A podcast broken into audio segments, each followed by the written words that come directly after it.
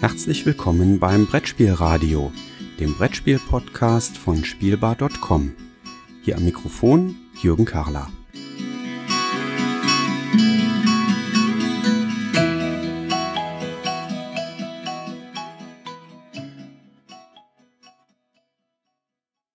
Ja, ich sitze hier in Essen auf der Spiel 2017 und mir gegenüber sitzt Wolfgang Lüttke. Wolfgang Lüttke hat schon wahnsinnig viele Sachen in der Spielebranche gemacht. Jetzt mussten wir uns da auf ein Thema, ein Thema mussten wir rauspicken für das Gespräch heute. Und da haben wir uns entschieden für das Thema, das neue Spiel, was Kosmos dann zum neuen Ken Follett Roman, das Fundament der Ewigkeit, rausgebracht hat.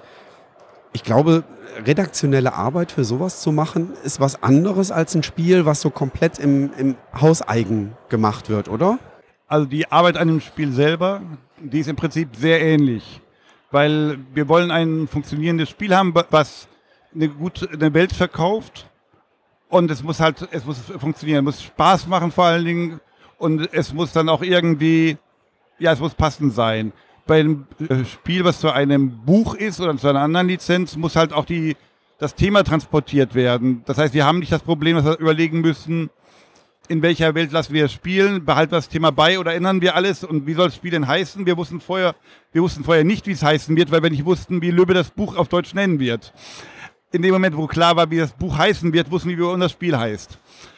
Und ansonsten ist die Arbeit erstmal am Spiel selber die gleiche der Hintergrund ist ein bisschen ein anderer. Kanntet ihr denn das Buch vorher? Also, was wir wussten, als äh, wir angefangen haben mit Ken Follett darüber zu reden, dass wir wie bei den ersten beiden Büchern zu Kingsbridge wieder ein Spiel machen wollten. Als er gesagt hatte, ich mache ein neues Buch, habt ihr Interesse auch wieder ein Spiel dazu zu machen, weil wir eine sehr erfolgreiche Zusammenarbeit haben mittlerweile.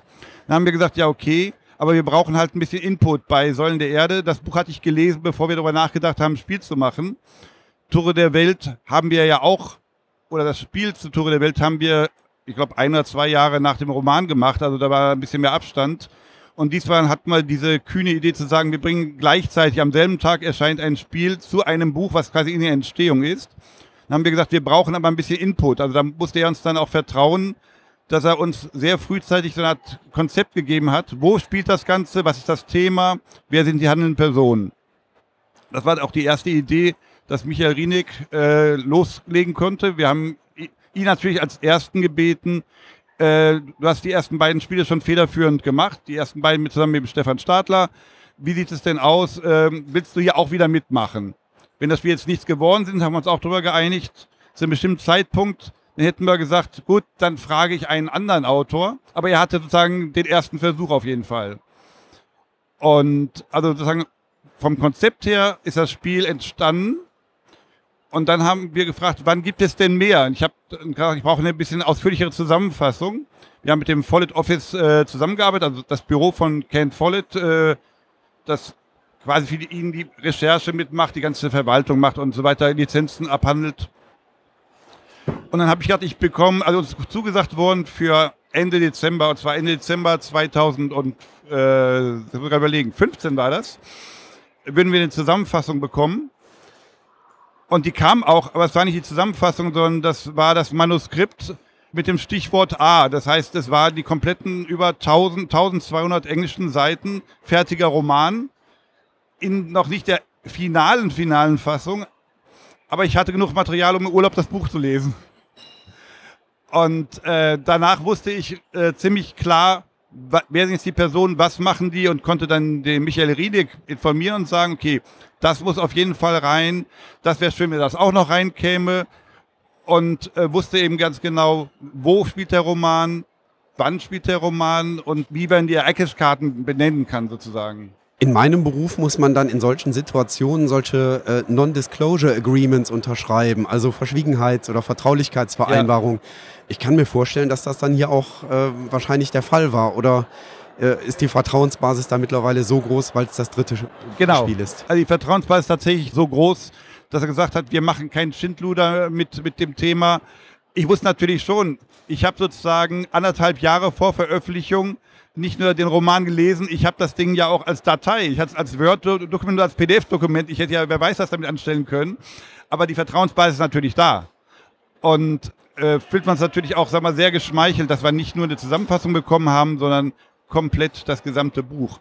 Er hat uns dann natürlich noch ein bisschen auf dem Laufenden gehalten. Ein Jahr später habe ich dann, das war dann die Fassung D bekommen. Das war dann sozusagen die, äh, die dann auch die Lektoren bekommen zum Übersetzen für die einzelnen Länder. Das habe ich dann nur noch mal, ich habe es quasi noch ein zweites Mal gelesen, um das abzugleichen. Nicht, dass ich irgendwas geändert habe. Wir haben Ereignisse in unserem Spiel drin, die nicht, im Buch ja nicht mehr drin sind. Das wäre ein bisschen schwierig gewesen.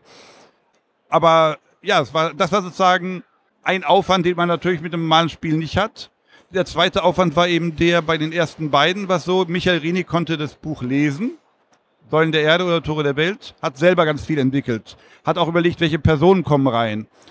Der Michael Menzel, der alle Spiele illustriert hat, der konnte beim ersten Spiel, hat während der Arbeit das Hörbuch gehört, wusste genau, wie er malen soll, wie die aussehen, die, die Orte. Jetzt bei beiden musste ich dem einen sagen, was passiert, was ist die Handlung. Und dem Michael Menzel muss ich sagen, wie sehen die Personen ungefähr aus, die du malen sollst? Also die, die beschrieben waren, die sollten ja auch entweder dem entsprechen, wie die Personen auf den Karten nachher aussehen, damit diejenigen, die erst den Roman lesen oder den Roman irgendwann lesen, sagen, ja stimmt, ja, so habe ich mir vielleicht auch ein bisschen vorgestellt wenigstens. Also natürlich, wer den Roman liest, wird im Spiel relativ viel wiedererkennen, was er auf den ersten Blick nicht sieht. Also warum sind Protestanten grau in dem Spiel? Oder warum gibt es ein Buch als Ware? Weil im Prinzip der Hintergrund ist der, es sind protestantische Bücher und die waren quasi illegal. Das heißt, es gab aber ein, sagen wir, ein reges Interesse daran, für die Protestanten an diese Bücher zu kommen, an religiöse Schriften in ihrer Landessprache. Deswegen wurde damit durchaus gehandelt. Das steht natürlich nirgendwo drin. Ich kann das auch nicht die ganze äh, Zeit in die Regel reinschreiben, aber wer das Buch liest, der merkt solche Dinge. Wie groß war denn der Einfluss des Management-Teams rund um Ken Follett auf das Spiel, auf die Entwicklung? Ist dann auch ein Prototyp rübergegangen quasi zu dem Team um Ken Follett, also nach dem Motto, spielt mal Probe, sagt, ob es gefällt. Du, durften die Daumen hoch, Daumen runter machen? Also natürlich, äh, Daumen hoch war wichtig für, fürs Konzept. Das heißt, nach dem schriftlichen Konzept, was von Ken Follett Seite kam, haben wir ein Spielkonzept entwickelt und haben gesagt, das stellen wir uns vor, dass der Religionskonflikt im, im, Mittelpunkt steht. Jetzt nicht die Regeln beschrieben, aber was ist so die grobe Idee des Spiels? Und dem mussten die auch zustimmen und gesagt, ja, können wir uns vorstellen, das passt zu unserer Romanhandlung. Gespielt wurde es nicht. Ich habe dann ein Jahr später das schon weitgehend entstandene Spiel dem Office vorgestellt und haben immer noch gesagt, ja, können wir uns gut vorstellen, passt. Das war beim allerersten Spiel anders. Das war sozusagen viel schwieriger, an Ken Follett ranzukommen, weil sozusagen er ist der Star-Autor. Da kommt dann plötzlich eine deutsche Firma und sagt, wir möchten ein Brettspiel machen zu deinem, zu deinem Buch. Und das war dann mehr so ein monatelanges auch Bearbeiten äh, seines damaligen Agenten. Und damals haben wir ihn wirklich überzeugt mit dem Spiel. Also ich bin nach äh, London geflogen. Wir waren in dem, wir wurden eingeladen in dem Claridge House. Äh, ist ein ganz altehrwürdiges Londoner Hotel mit einer ganz berühmten äh, Teezeremonie. Und wir waren dann da und ich habe einen Prototypen mitgebracht, Entwurf von Michael Menzel schon illustriert. Und wir haben tatsächlich gespielt, was dazu führte, dass natürlich dann der distinguierte Kellner sehr indigniert geschaut hat, dass sozusagen in diesem eher altehrwürdigen Raum plötzlich so ein Spiel aufgebaut wurde und ähm, wir es tatsächlich gespielt haben. Dann war der eine Kommentar von Ken Follett, hier wird zu wenig gekämpft, weil das in seinem Buch eine große Rolle spielte, bei Säulen der Erde gesagt. Und dann habe ich gesagt, ja, aber die Spieler wollen nicht so etwas Konfrontatives. Wir können die Kämpfe über Ereigniskarten reinbringen, aber es geht ja mehr darum, dass die Menschen Freude haben am Spielen. Und das hat er dann verstanden, hat auch eingesehen. Wir haben das Spiel nicht komplett durchgespielt, aber so sehr, dass wir ihn überzeugen konnten zu sagen, ja, okay, wir probieren dieses Abenteuer, ein Buch sozusagen zu verspielen. Und er war hinterher total begeistert davon. Und deswegen hat man sozusagen fast, ich will sagen, eine carte blanche, aber es war dann leichter, schon bei Tore der Welt mit ihm zusammenzuarbeiten. Und jetzt bei Fundament der Ewigkeit waren das eigentlich nur noch Formalien. Hat denn Kosmos eigentlich auch internationale Ausgaben vom Fundament der Ewigkeit quasi jetzt parallel dann auch an den Markt gebracht? Also wir haben einmal tatsächlich als Kosmos unsere Tochter in den USA, Thameson Kosmos. Wir haben eine Tochter in den USA und in äh, Großbritannien, haben die englischsprachige Version, die erscheint jetzt in den nächsten Tagen. Es ist parallel noch erschienen, ich glaube, äh, in Spanien auf jeden Fall und ich meine auch in Frankreich. Und es werden noch mehr Länder dazukommen.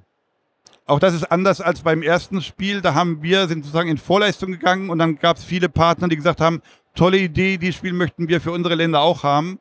Und jetzt hatten wir gleich vom Anfang an eine etwas höhere Auflage, weil wir mehrere Partner auch dabei hatten. Eine ganz, ganz spannende Geschichte rund um das Fundament der Ewigkeit und um die beiden Vorgängerspiele. Wolfgang, ich danke dir sehr, sehr herzlich für das sehr, sehr spannende Gespräch. Ja, gerne. Ich wünsche mir jetzt gerade doch, dass ich einen Zwei-Stunden-Podcast mache, aber das Limit ist 10 bis 12 Minuten und dabei bleiben wir hier im ja. Brettspielradio. Also, ganz, ganz vielen lieben Dank für das Gespräch und vielleicht nochmal auf bald. Ja, gerne.